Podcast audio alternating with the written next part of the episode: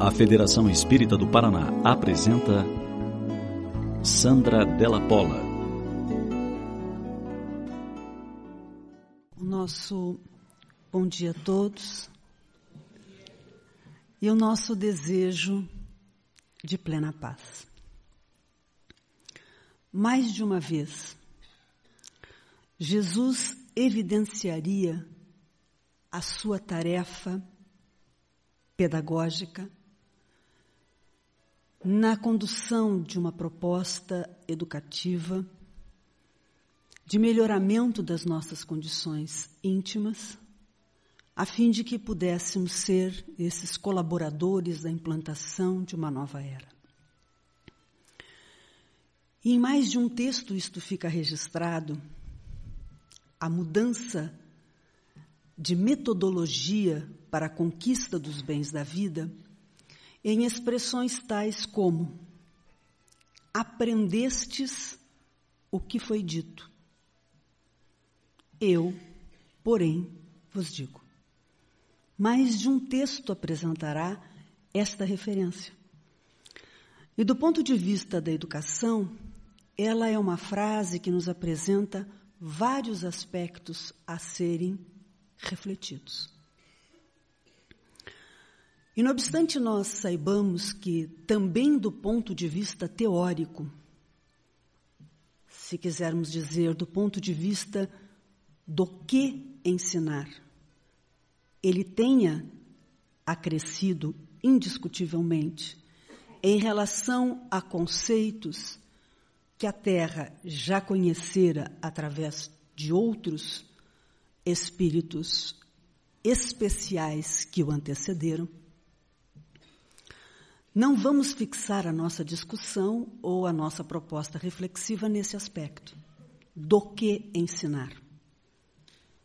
Porque, de alguma forma, os princípios da lei divina já eram conhecidos ou já tinham sido referidos. Por exemplo, a trilogia que, muito tempo depois do Cristo, seria inclusive guindada a condição funcional do Estado.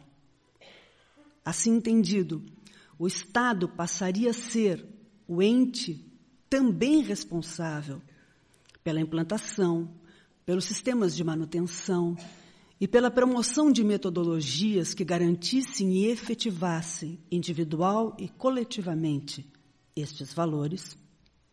Eles já antecederam a fraternidade, a liberdade e a justiça, pelo menos desde os gregos, se tem notícia de excelentes reflexões. Então, mesmo que particularmente também reconheçamos, como não poderia deixar de ser, que Jesus acresceu em termos de conteúdo teórico, ou apresentou conteúdo teórico, nós vamos propor as nossas reflexões no âmbito efetivamente de uma proposta pedagógica, assim entendido como metodologias de ação, e tão somente neste plano de análise. E por isso usamos a expressão: aprendestes o que foi dito. Eu, porém, vos digo. Havíamos sim aprendido a conquistar os bens da vida através de um conjunto de atitudes. Os bens da vida que já conhecíamos, a importância da justiça, da segurança social ou coletiva, da fraternidade, do respeito, da ética, da tranquilidade das relações, do amor, inclusive, aprendêramos como conquistá-los. E normalmente as metodologias expressavam qualquer modo, a qualquer preço. E não raro, com bastante incentivo, inclusive através da violência. Eu, porém, vos digo, não necessariamente ele estava contestando o bem em si, mas indiscutivelmente estava apresentando uma nova maneira de conquistar este bem. Eu, porém, vos digo que a conquista destes bens elementares à vida, quer no que tange a manutenção da vida biológica, mas substancialmente esses bens maiores de transcendência que importam ao coletivo da humanidade, jamais serão efetivamente conquistados. E, portanto, esses bens serão garantidos, serão efetivados, individual ou coletivamente, por esta metodologia que utilizeis ou utilizavas até agora. Eu, porém, vos digo: esta metodologia pode garanti-los de uma forma muito efêmera, quando garante. E indiscutivelmente, sempre motivadora de um novo conflito. Portanto, não garante de forma perene. Não garante de forma perene porque esteja localizado na matéria e a matéria é impermanente? Sim. Mas nem mesmo na impermanência da matéria ele garante na perenidade possível da impermanência. Porque não raro, as questões que são conquistadas na aparência, elas são substancialmente geradoras de um novo foco de conflitos a extinguirem o bem ou a danificarem o bem, a fim de que não sirva a ninguém. Esta metodologia tem que ser modificada. Esta atitude tem que ser modificada. Ela tem que ser modificada porque ela não é a melhor atitude. Eu, como professor, lhes digo: aprendeis uma nova atitude, inclusive na conquista destes bens. Por que aprendeis essa nova atitude? Porque, como ela tem por suporte o próprio mecanismo gerencial da lei divina, como ela tem por exercício, por ação, a própria lei divina, esta atitude é garantidora eficientemente e de forma perene a efetiva conquista que foi produzida. Mesmo que consideremos que tudo aquilo que for da matéria terá uma perenidade relativa. Se não, vejamos. Quantas vezes nós, para conquistarmos alguma coisa, produzimos uma atitude que é mais fácil para depois gerar uma situação mais difícil. Tomando por linha de análise apenas aquilo que me é mais proximal.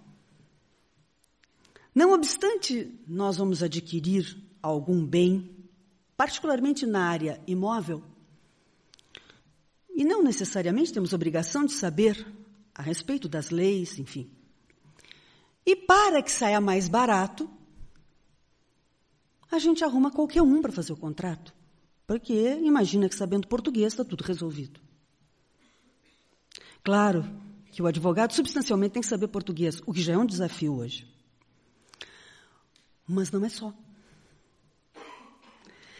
E o barato? Quanto nos sai caro depois? Porque um contrato mal redigido é a garantia segura de um processo futuro.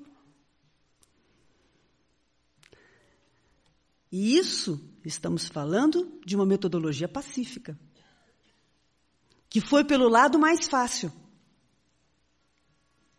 e acabou gerando uma situação mais difícil. Porque eu não quis tomar a atitude adequada aqui, eu acabei tendo que tomar uma atitude muito mais difícil a colar.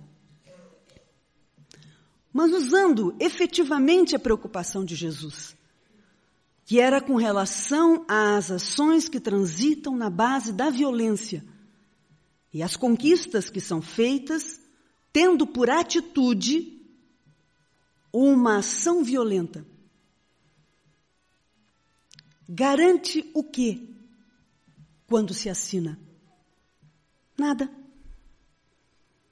Porque é um, um armistício tão somente para dar o tempo de um novo conflito. Isso de país para país, isso de pessoa para pessoa.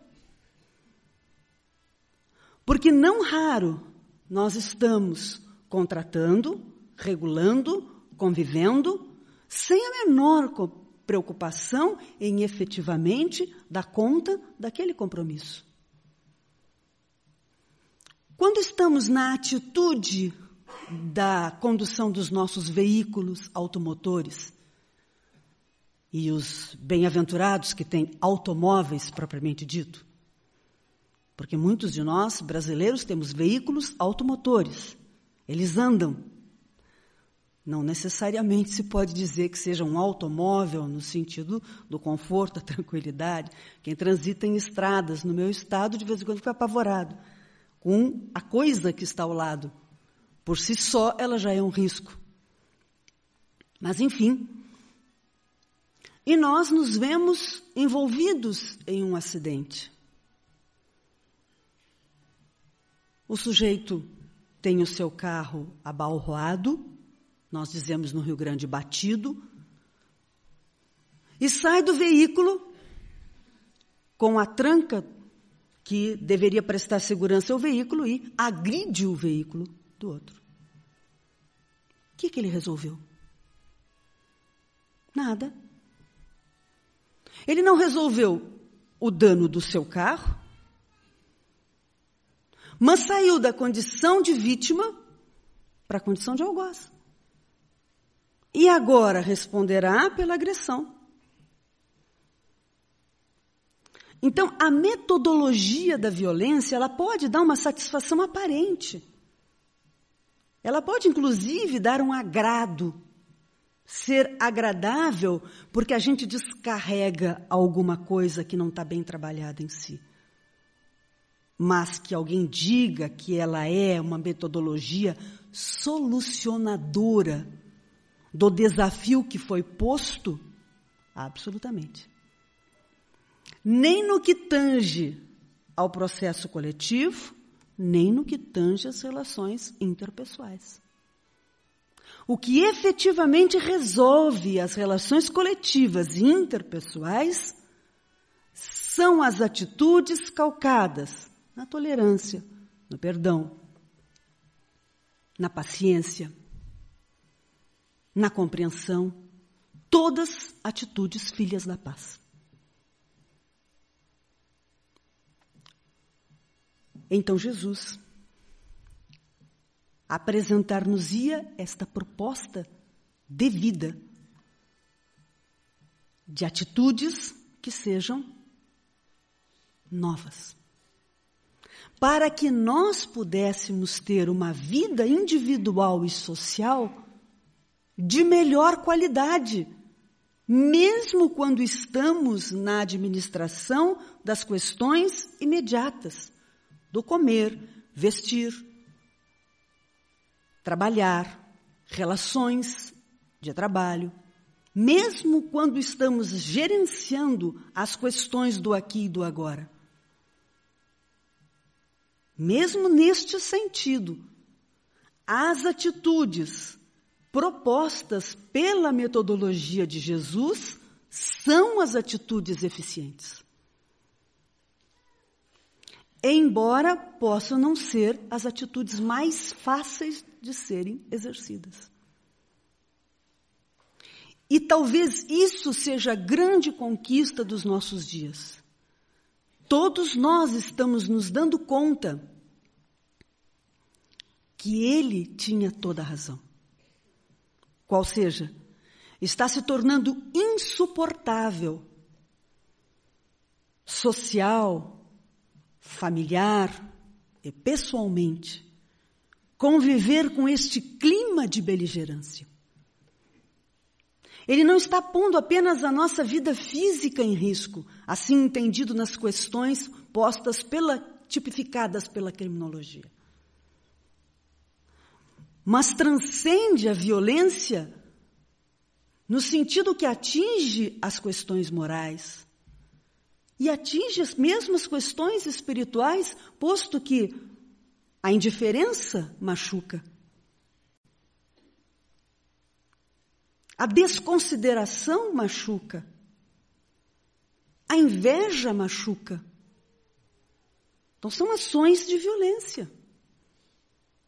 A desilusão propositadamente produzida de alguém em relação a outrem é uma violência. Privar a pessoa da verdade é uma violência. E isto tudo está construindo um caldo de cultura, um caldo de vida que nós não estamos suportando, que está nos machucando. Então nós começamos a entender, pelo viés da dor, e nesse sentido, bendita hora que acontece, que ele tinha toda a razão. A paz que é a única metodologia, não é a melhor, é a única. A única metodologia eficiente para a solução das questões humanas, no nível das coisas comuns, mesmo no nível das coisas comuns. Parte de uma decisão individual, intransferível e imperiosa. É uma atitude nova, sim, mas urgente. Não só porque se constitui no nosso dever enquanto cidadãos da vida, mas porque se constitui no nosso direito enquanto filhos de Deus.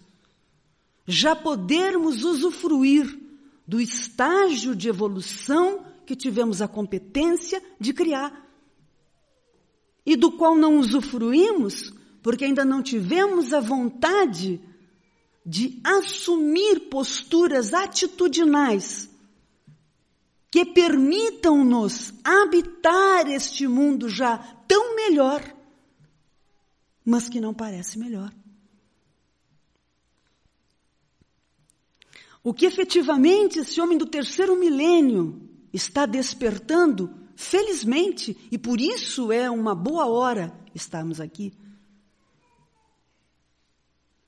É um motivo de felicidade estarmos encarnados, porque este homem do terceiro milênio que somos nós, estes homens e essas mulheres do terceiro milênio que somos nós, estamos nos dando conta. Como diria a gurizada, Está caindo a ficha. Como preferiu o mestre, o professor, registrar pedagogicamente na parábola. Caiu em si.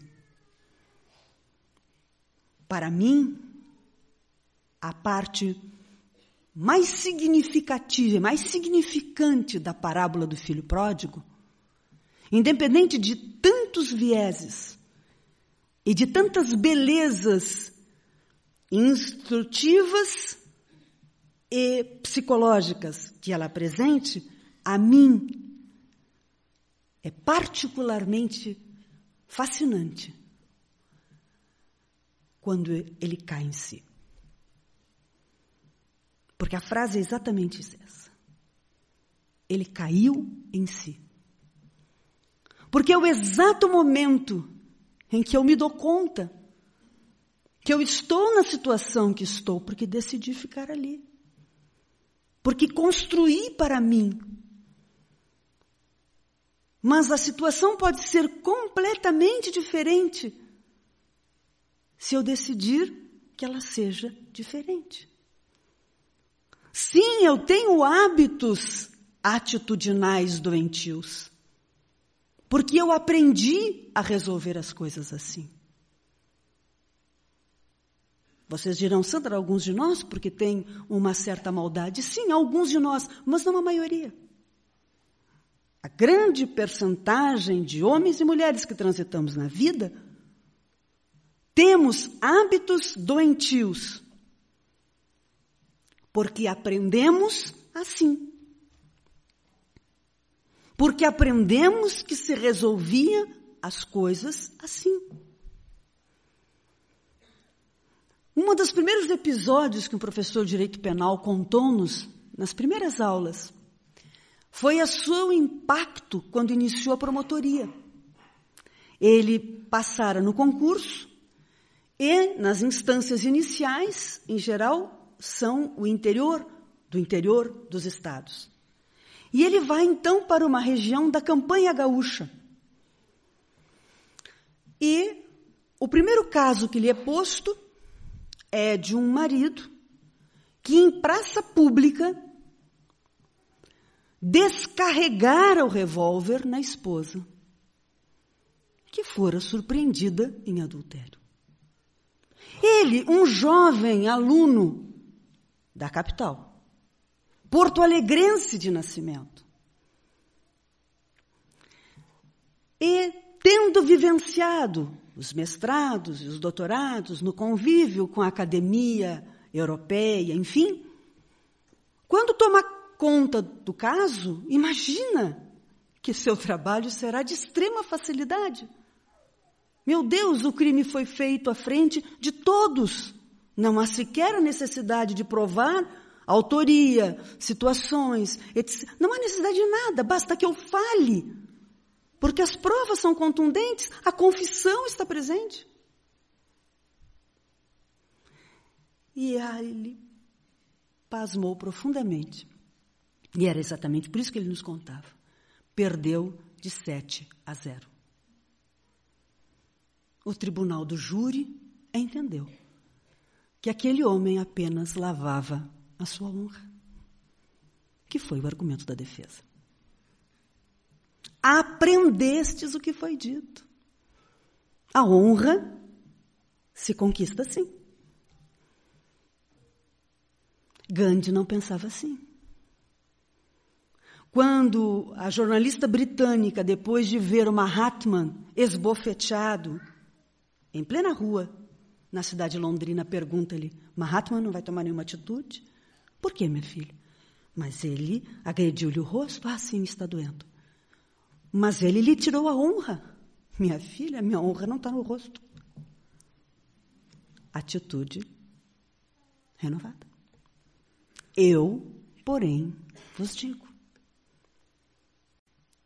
Então, quando aquele jovem cai em si, ele se dá conta que ele aprendera o que fora dito. Esbanja, aproveita, dilapida. Se não foi pelo trabalho que você conquistou o que tem, naturalmente que não dará valor ao que tem. Porque se tivesse sido pelo trabalho, você pensaria duas vezes antes de botar fora o dinheiro.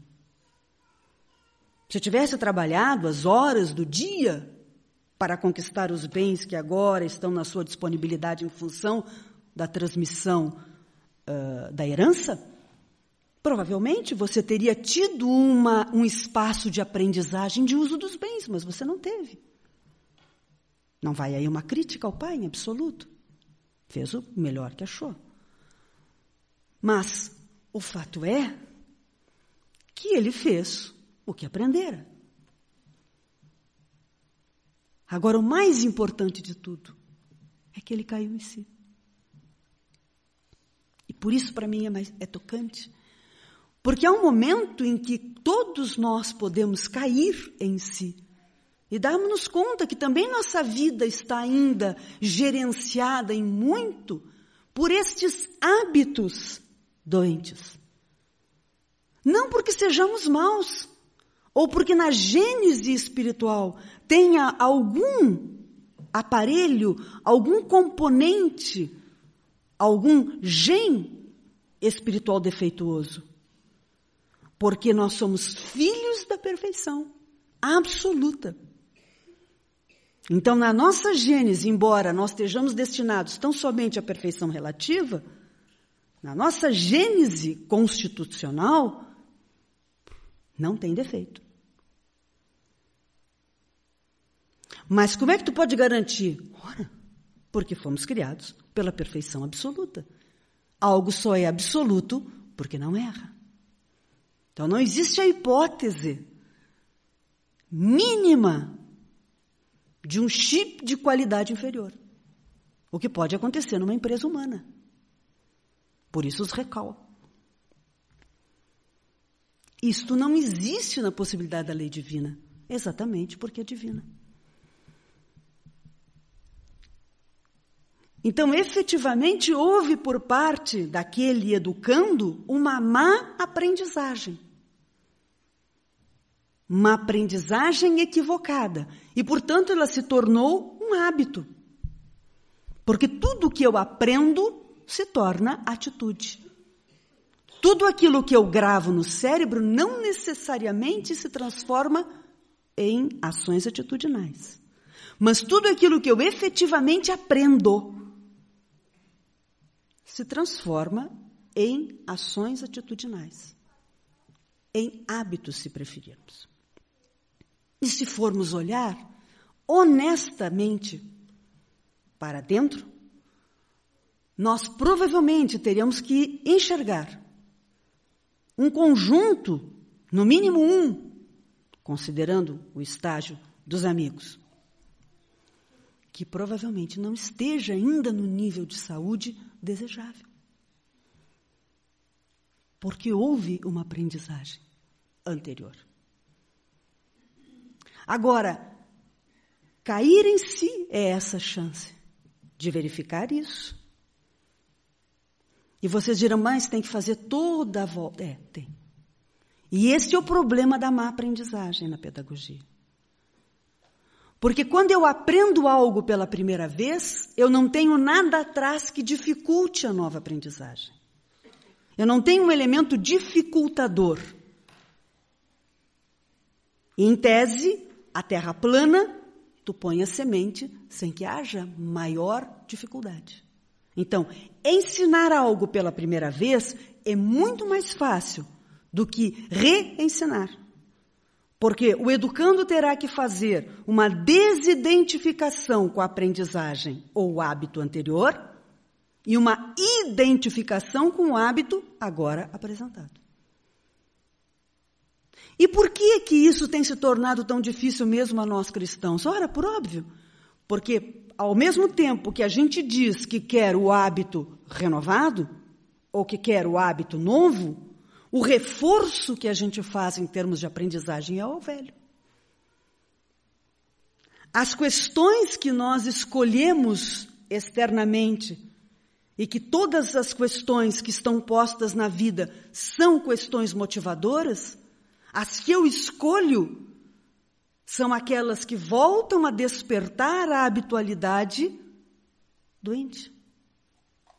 Quando eu tenho a possibilidade de selecionar com o que me identificar, em geral, eu seleciono a atitude de fora que reforça o hábito já aprendido, portanto, e eu crio então um reforço, não ao que eu desejo, mas aquilo que eu digo que não quero mais.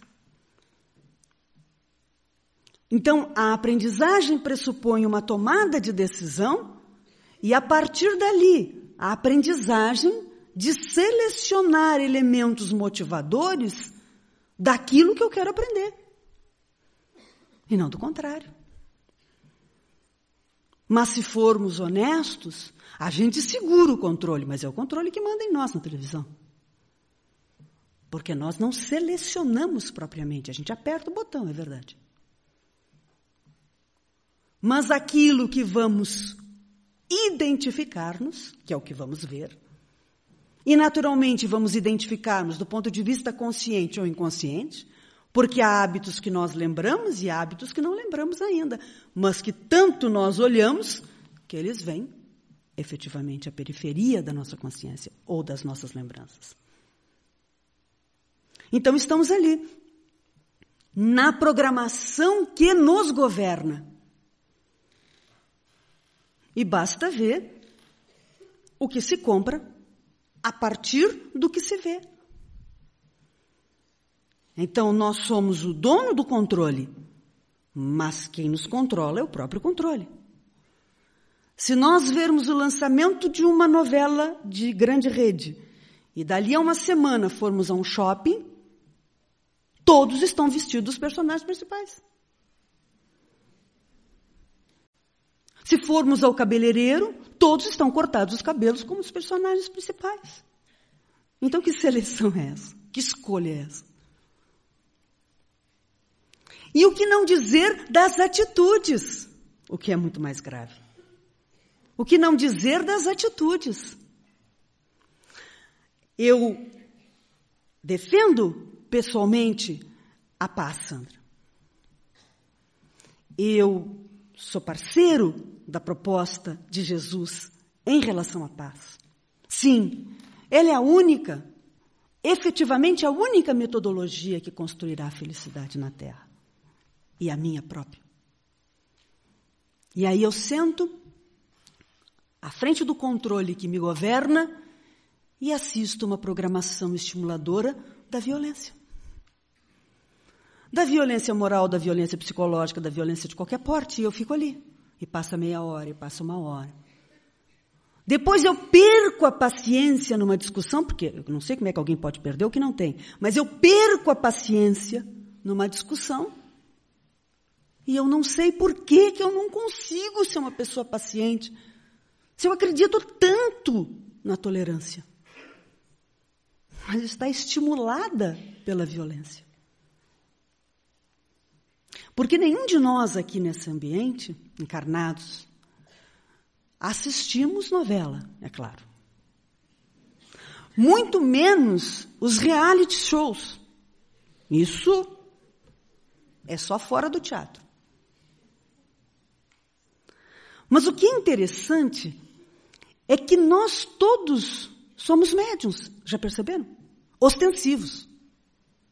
Porque nós sabemos tudo o que acontece. Não só no capítulo, mas na vida particular de cada um dos integrantes da novela. Nós antecipamos, inclusive, circunstâncias pessoais desses personagens, da sua vida privada.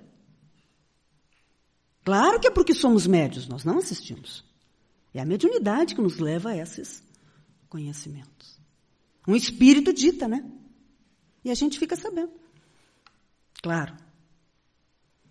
E conhecemos a novela e tudo o que se passa na programação porque a gente estava passando. E cá entre nós, como as casas dessas são grandes, né? A sala é uma coisa impressionante. A minha é minúscula. Se eu comprar a televisão essa nova de plasma, fica a televisão e eu saio. Por isso que eu fico com uma inveja quando alguém me conta que estava passando na sala e sabe todo o capítulo. Porque um capítulo de novela tem no mínimo 45 minutos. E ele estava passando. Vocês conseguem imaginar o tamanho da sala?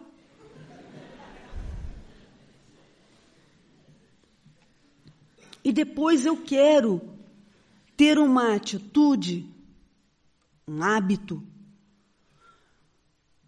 cuja gênese seja de tranquilidade, de sentimento e não de sensação.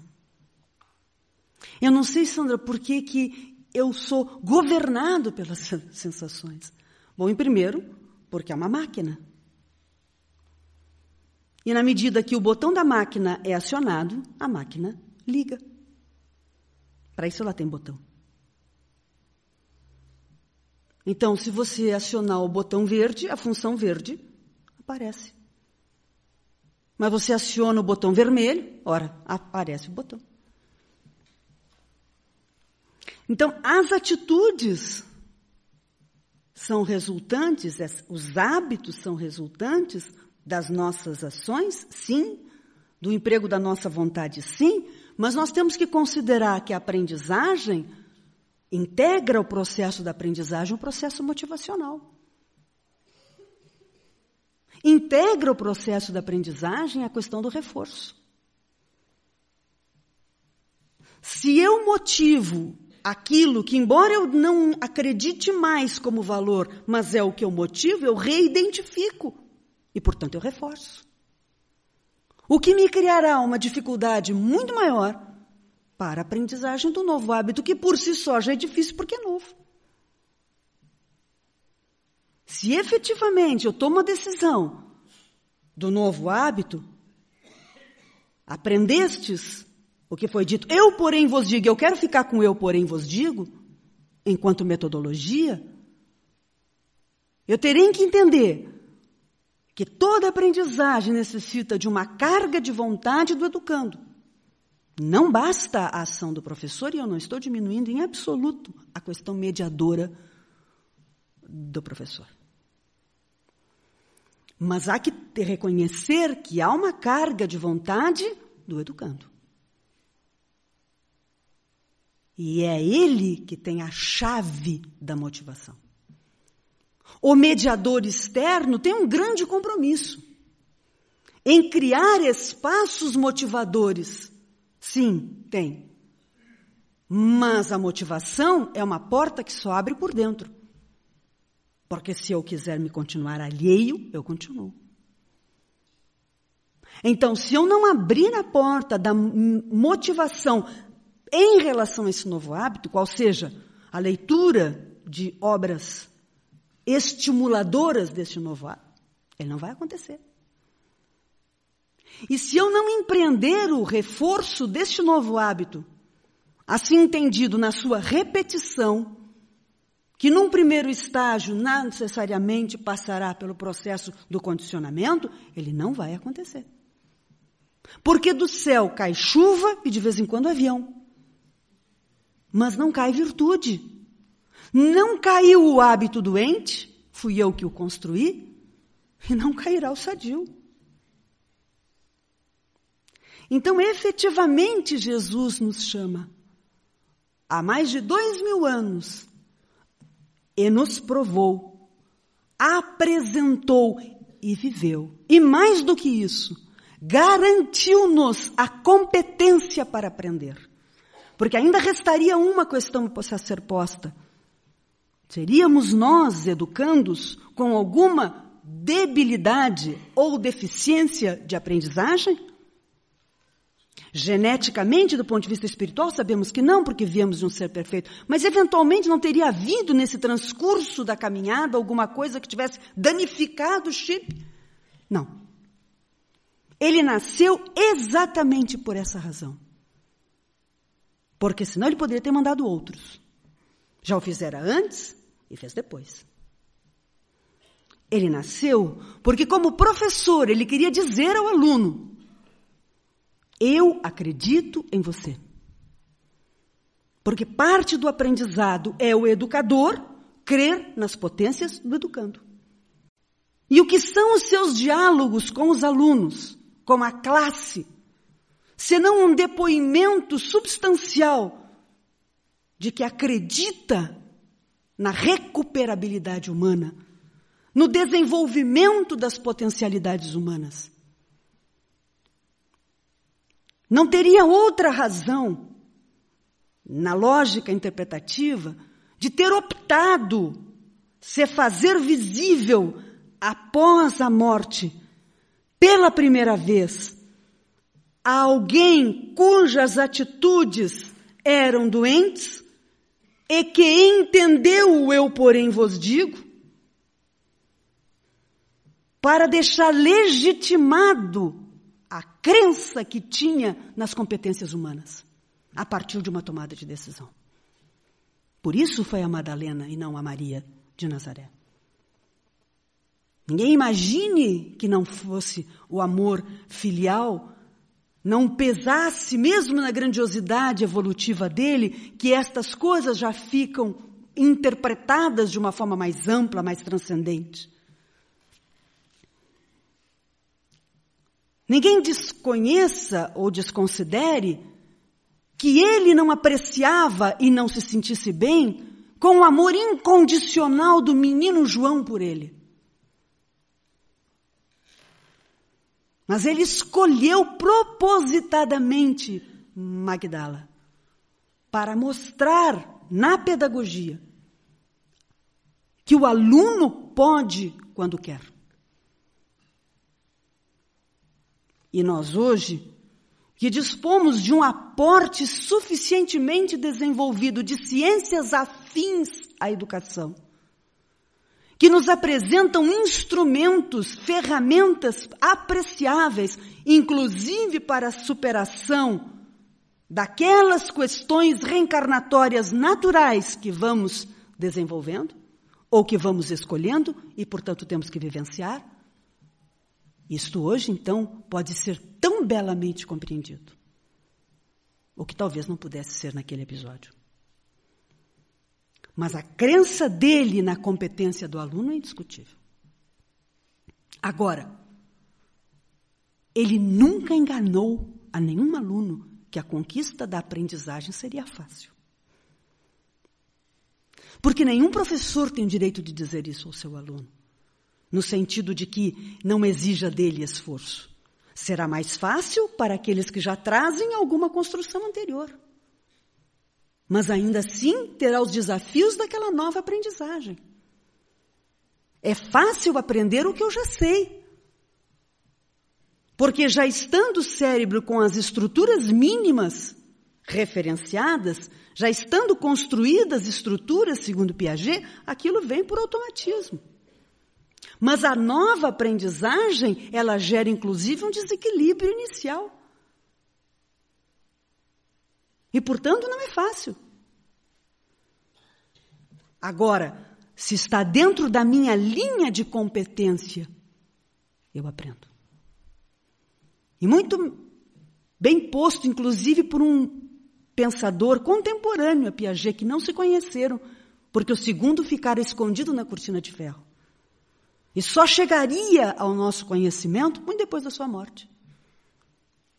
Ele ainda teria oportunidade de dizer que além daquilo que é mais fácil, porque está na minha zona de capacidades, eu ainda tenho a disponibilidade da aprendizagem numa zona proximal.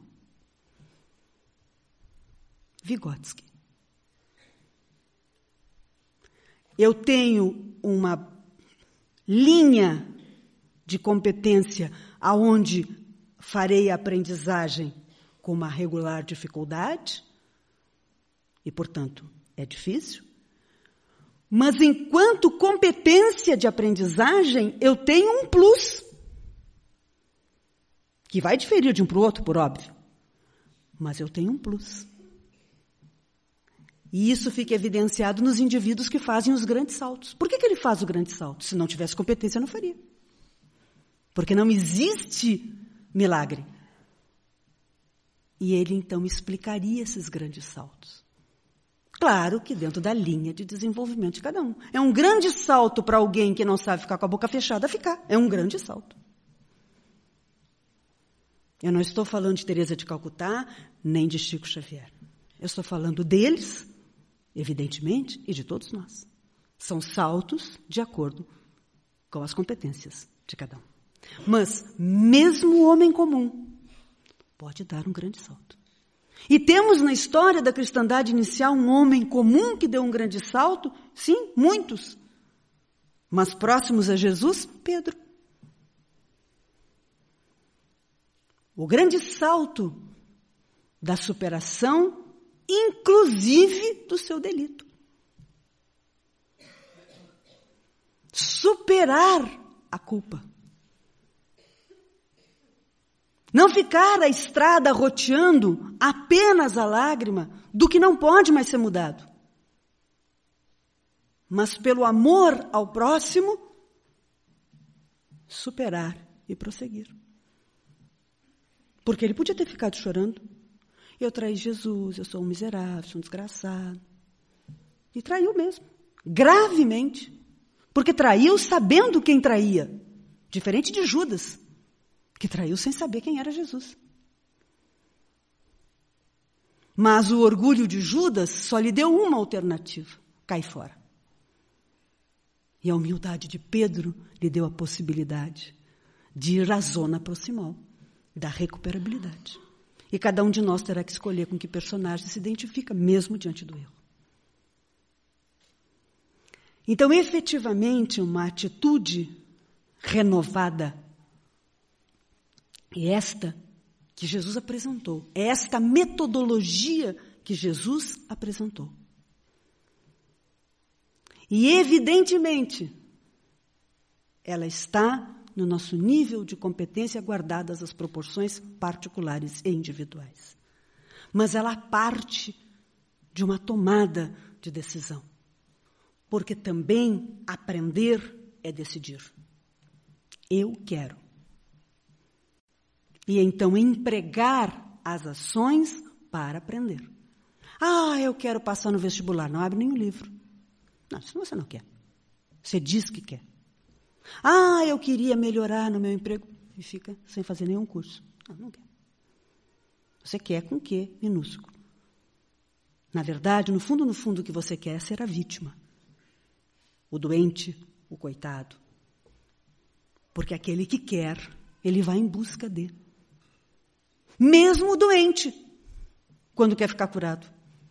Ele cai em si, se dá conta, meu Deus, eu tenho um processo de culpa terrível que está me matando. O que, que eu faço? Ah, Deus botou na terra a medicina. É lá que eu vou. Enquanto que outros transitarão chorando o resto da encarnação. Então, mesmo a excelência da doença, a gravidade da doença, eu tenho uma amiga que não vai a médico para não saber. Mas aí, quando eles vão descobrir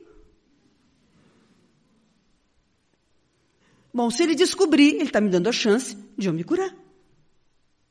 Porque se ele não descobrir, eu não for, ele não descobre, mas eu tenho, eu morro. Sem fazer nada. Então, por pior que seja a notícia, é uma chance. A fantasia de quem não saber eu não tenho a doença, essa hipótese não existe. Porque se ela está ali, ela está ali. Então, cair em si, dar-se conta, sim, eu cometi uma tolice. E isto está me matando. Bem, Deus colocou na terra a medicina com seus amplos uh, profissionais e as múltiplas especializações. Vou lá. Deus colocou na terra a religião, porque todas são benéficas e alternativas junto com a ciência para nos ajudar. Particularmente, é claro que iremos dizer, Deus colocou na terra as instituições espíritas, sim, porque somos espíritas. E para nós é a melhor ferramenta. Mas não é a única. Mas nós que a consideramos a melhor, então diremos, Deus colocou na terra o Espiritismo. E as casas espíritas, que junto com aquele aporte mesmo que seja dos primeiros momentos, porque depois, inclusive, eu posso dispensar. Eu tomo a medicação pelo período necessário, depois pode ser diminuída ou retirada. Eu faço a psicoterapia no período necessário e depois eu ganho alta. Eu vou adicionar as questões daquilo que me faz bem na minha religião. E vou então voltar para a casa do pai. A reaprendizagem é difícil, muito mais difícil, mas não é impossível, tanto que ele chegou. E esta foi a alegria do pai. A alegria do pai não é no sentido de dizer assim, tu não vai ser responsabilizado pelo que tu fez e eu vou tirar todo o patrimônio do outro para dividir contigo. Não, o patrimônio está dividido. E a dilapidação foi um problema pessoal que ele vai ter que dar conta. Se não tem mais dinheiro, vai nascer pobre. Mas a alegria do pai se dá pelo fato de ele, enquanto pai, sabedor, portanto, e com mais experiência, o quanto foi difícil cair em si um orgulhoso. E o quanto foi difícil aquele menino voltar até ali. Esta é a alegria. E estar dizendo a ele: Eu agora quero o porém vos digo. Eu não quis antes, pai, mas agora eu quero. E essa é a nossa nosso dia a dia. Nós ficaremos com aprendestes o que foi dito lá na reunião de condomínio? E embora acreditemos muito na paz, agora chega. Agora, e ainda o fulano bate na mesa, que é para deixar bem firme, porque ele mudou de lado. E destrambelha a berrar. Resolve o quê? A reunião tem que ser encerrada, porque é uma berraçada só, e não se resolve a pintura, não se resolve o problema do vazamento, não se resolve, não se resolve, não se resolve. Não. Eu aprendi o que foi dito. Ponto. Sem condenação, eu aprendi. Isto é um fato. E eu tenho que assumi-lo. Isso me trará consequências? Inevitavelmente. Mas outro professor entrou na minha sala de aula. E ele me disse: Eu, porém, vos digo. E me deu uma outra aula. Ah, eu quero aprender essa agora. Porque esta me convém. Eu ainda posso fazer a anterior, eu tenho poder, eu tenho habilidade para fazer. E de conquistar de qualquer jeito, e passando jeitinho, e passando para trás, eu posso. Posso porque eu tenho poder. Não posso porque está certo. Mas agora, com esse professor novo, eu descobri que esse negócio não me convém mais. Então eu vou aprender esta lição e vou começar a exercê-la. Por isso não é renovando as minhas atitudes. Não, é uma atitude já renovada. Porque se eu tomei uma decisão, já não é mais aquela. Se até agora a dimissão dos conflitos se dava pelo berro, e eu decidi que eu vou enfrentar os conflitos pela metodologia da paz, eu não estou renovando no sentido de estar sempre renovando, eu já renovei. Por isso o título da autora espiritual é Atitude Renovada. Porque a partir do momento que eu tomei a decisão de fazer diferente, a atitude já é nova. Pelo simples fato de eu ter decidido. Eu agora não vou ficar renovando, porque senão eu volto para anterior. Se eu vou renovar ainda, qual é que eu vou escolher? Eu agora vou, é na verdade, e por isso o título está pedagogicamente correto. Eu agora vou investir para aprender esta atitude nova, porque é esta atitude que me interessa. E para mim ela é nova porque eu só sabia outra. Eu agora, ficando nesta aula com este professor, eu vou aprender esta atitude, que para mim é nova. Mas eu passarei a empreender os esforços e pá e passo porque ninguém passa do zero para a excelência da aprendizagem sem passo a passo. E eu vou realizando ações até que elas se tornem habituais. E por isso Kardec genialmente dirá no comentário a 685 de O Livro dos Espíritos: Educação é o conjunto dos hábitos adquiridos. A má educação também. Eu era um mal educado. E agora eu quero ser um educado. Então eu terei, já que tomei essa decisão, que construir este hábito. E por isso o título é feliz. Atitudes renovadas. Eu ainda não sei fazer a excelência do perdão, mas eu vou começar a subir a escada do perdão. Então é uma atitude nova. E a partir de então, eu vou construindo-me neste processo de desenvolvimento que a vida me oferece. E tantos exemplos notáveis. Lembremos-nos sempre de que a excelência dessa doutrina nos fez conhecer em profundidade os ensinamentos de Jesus. E a partir desta ferramenta, que também é nova para a humanidade, nós podemos ser absolutamente a pessoa que fomos programados para ser, porque a única fatalidade é o bem.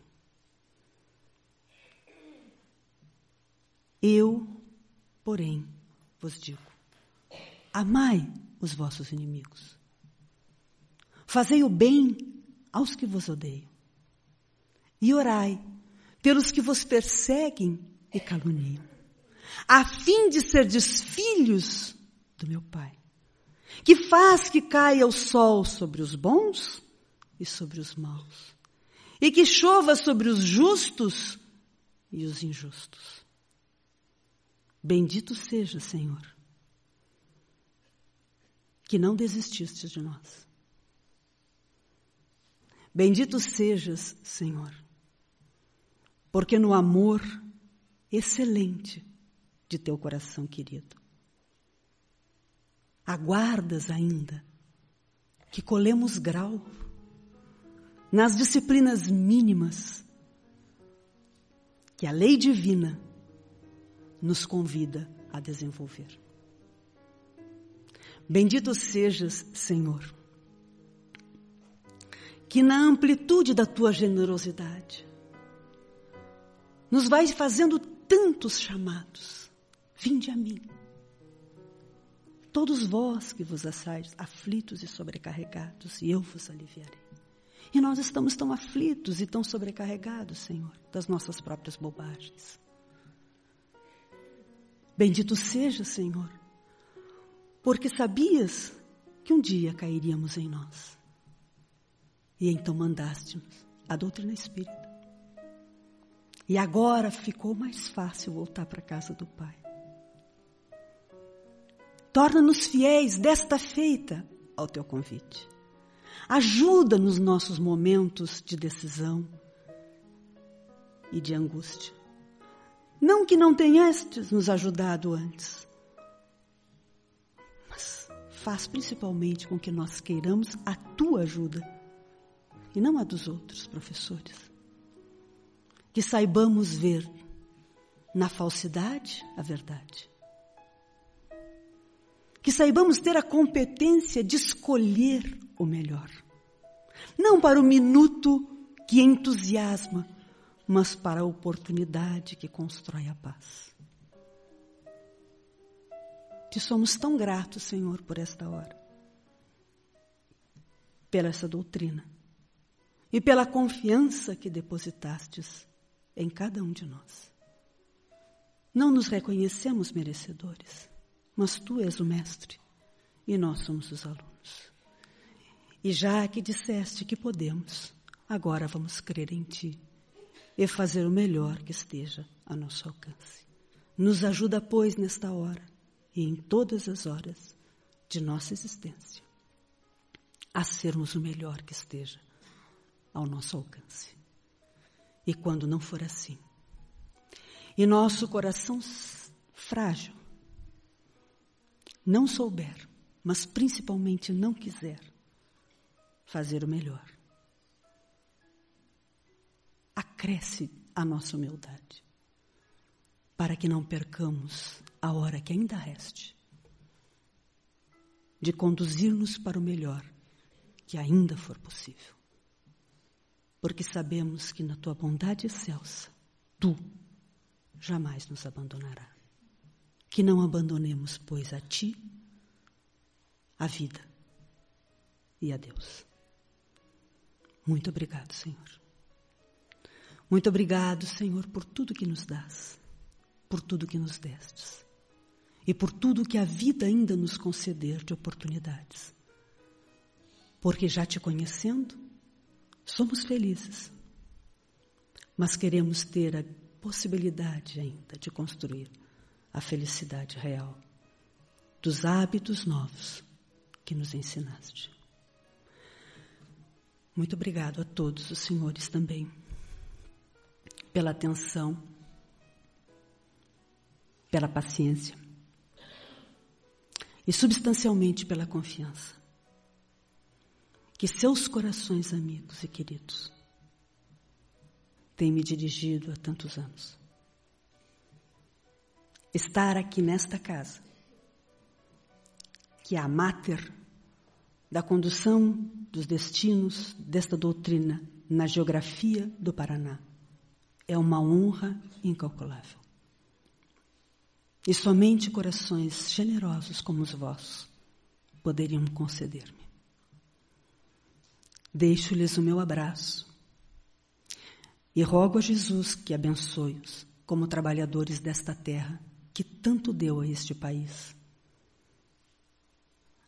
A estes trabalhadores do ontem que possibilitaram que hoje nós estivéssemos nesse teatro livres e com o direito de transigir e circular na vida. Muitos deram a sua própria vida. A todos eles também a minha gratidão.